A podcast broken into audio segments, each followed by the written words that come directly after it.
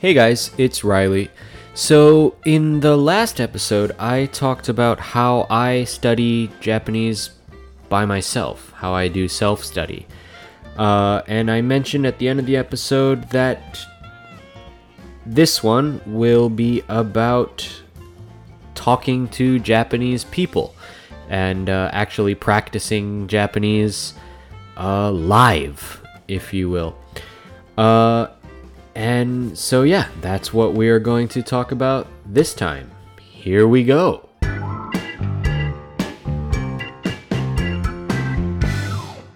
So, when I first came to Japan, I lived in a share house.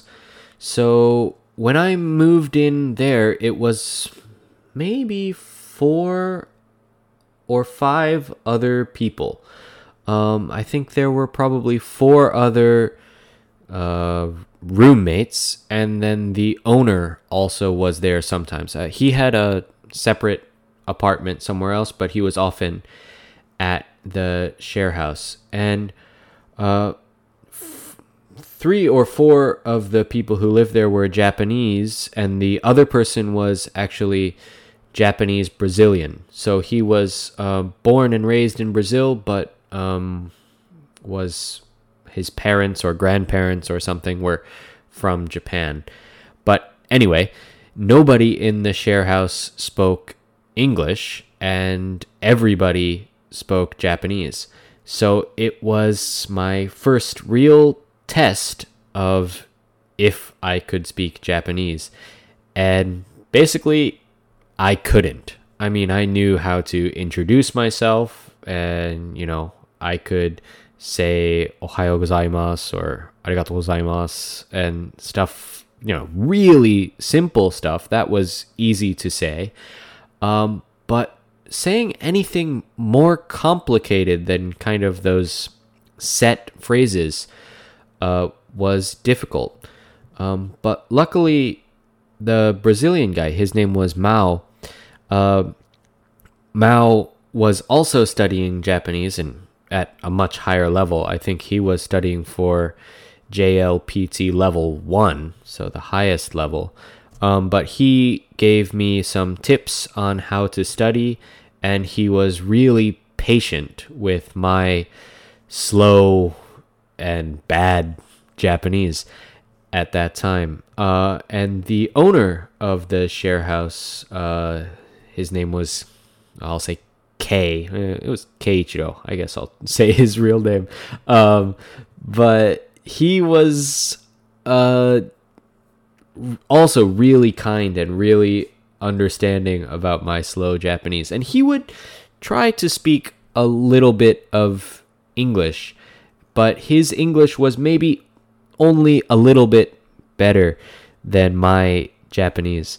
Um, but that first, I lived there for about a month and a half. And so that time was really important for me kind of understanding that Japanese is not just a language you study, but is a language that you communicate with.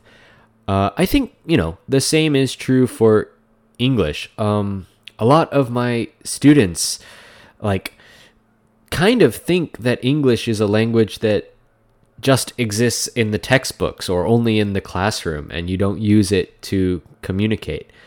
Um, actually, when I so I work at a high school sometimes, and uh, high school and junior high school. So we were teaching a junior high school class, me and the Japanese English teacher, and I think it was mm, before the class the Japanese teacher and I were uh, just chatting about something, you know, maybe the weekend or something like that. And a student comes up to the Japanese teacher and says to him, Huh? You can speak English? And, like, you know, he's the English teacher. Of course he can speak English. But the student was surprised because they think I guess they thought that he's good at kind of test English. He's good at knowing English for a test, but he's not you, know, they didn't even imagine that he could actually communicate in English with uh, an English speaker. Uh, but anyway, that's just a funny story. So I lived in the share house for a month or a month and a half. Um, and then uh, eventually I got a job and I moved uh, into my own apartment and started teaching kids.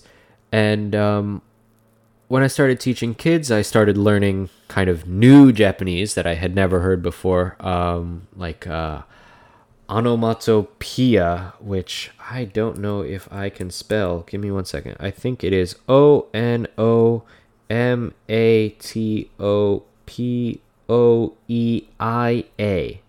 Onomatopoeia, which is giongo or gitaigo in Japanese. Um, so you know, like uh, what my favorite one is gatangoton. I learned that from my students. The sound that a train makes, uh, which in English is chugga chugga or chugga chugga choo choo uh, for a train. And so yeah, I started learning new kinds of Japanese, and um, from the kids, I also started learning sanuki ben, uh, like saying nanshon instead of nani o no and uh, what saying shoru and uh, yeah ikkyoru and stuff like that instead instead of using uh, shiteru or itteru. Um, so yeah, I, I was learning new kinds of Japanese from my students. But of course, in the classroom, I'm not supposed to speak Japanese to the students they're supposed to think of me as someone they speak English with. So I try not to speak too much Japanese in the classroom. Um, but when I go out uh, in the world, out out in uh, out to the shops or something, uh, then of course I have to use Japanese. And probably after my first year in Japan, I had enough Japanese to order at a restaurant with no problem or to go to a, a convenience store, a konbini with no problems. Um, and kind of daily life became easy. And actually, maybe it was after that first year or year and a half that my Japanese kind of stopped getting better because I didn't need to learn it for my daily life anymore. Um, and at this time, my friend group, my group of friends, was uh, mostly other English speakers and a few uh, Japanese people who knew English or wanted to learn English. So most of the conversations I had, if I was at a bar or hanging out with my friends, would have been in English. Um, and that's something that I regret a little bit. That I spent so much time in Japan not speaking Japanese. Um, of course, you know, I want to speak English and with with my friends who are from England or Australia or America or whatever, uh, of course, we are going to speak English. But I, I feel a little bad that with my Japanese friends, I used to not speak Japanese so much. Um, but maybe more recently, uh, my friend group has started to include more Japanese people who um, maybe don't speak English so much or are not so interested in learning English. Um, some of these are Yuki's friends or um, who are friends of my friends, my Japanese friends. And so talking to them, I've had to uh, really use Japanese and at a, a higher level. So it, it it's been kind of recent, maybe the last two years or something like that. I've been really um, trying to speak Japanese more often uh, with Japanese people. And uh, yeah, one of my closest friends, uh, his name is, well, I'll just say his name is Kay, uh, not the same guy from the share house, but a different guy. Um, he is really interested in learning English and he's studying a lot, but he's also really generous uh, with helping me with Japanese. Uh, so if I have any questions, I always ask him about it, and he is really good about uh, explaining things to me. Uh, I have another friend, I'll call her H, um, and she actually used to live in South Africa. And she, so when she was there, she was there for, I don't, maybe a year and a half or something. Uh, when she was there, she only spoke English, obviously, with other people in South Africa. Uh, but now that she's back in Japan, she refuses to speak any English with me at all. Even though she's perfectly good at English, her English is great, but when she talks to me or uh, any other uh, English speakers that she knows can speak some Japanese, she refuses to speak English to them. And even if we speak English to her, she'll respond in Japanese.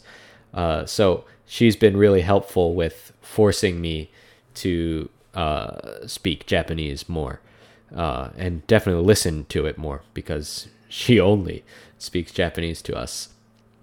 Um, and yeah, so every once in a while, we'll have a group of friends who all want to speak Japanese together. Some English speakers and some Japanese people will mix. Um, sometimes I like to have people over for uh, like lunch or like a barbecue or something like that. And usually it's mostly English. Um, and that's kind of the difficult thing because I have some friends who don't speak Japanese uh, so well. And so if there's one person who doesn't speak Japanese so well and everybody else can speak English or wants to speak English, then the language of the conversation will automatically uh, automatically a u t o m a t i c l a l sorry sorry let me do that one more time. Automatically a u t o m a t i c a l l y um they will the language will automatically become english just because it's the easiest way to communicate. Um but sometimes if it's a group of people where everybody wants to speak Japanese, even if uh, many people can't speak Japanese that well, like me, uh, we will uh, try to do it all in Japanese with as little English as possible.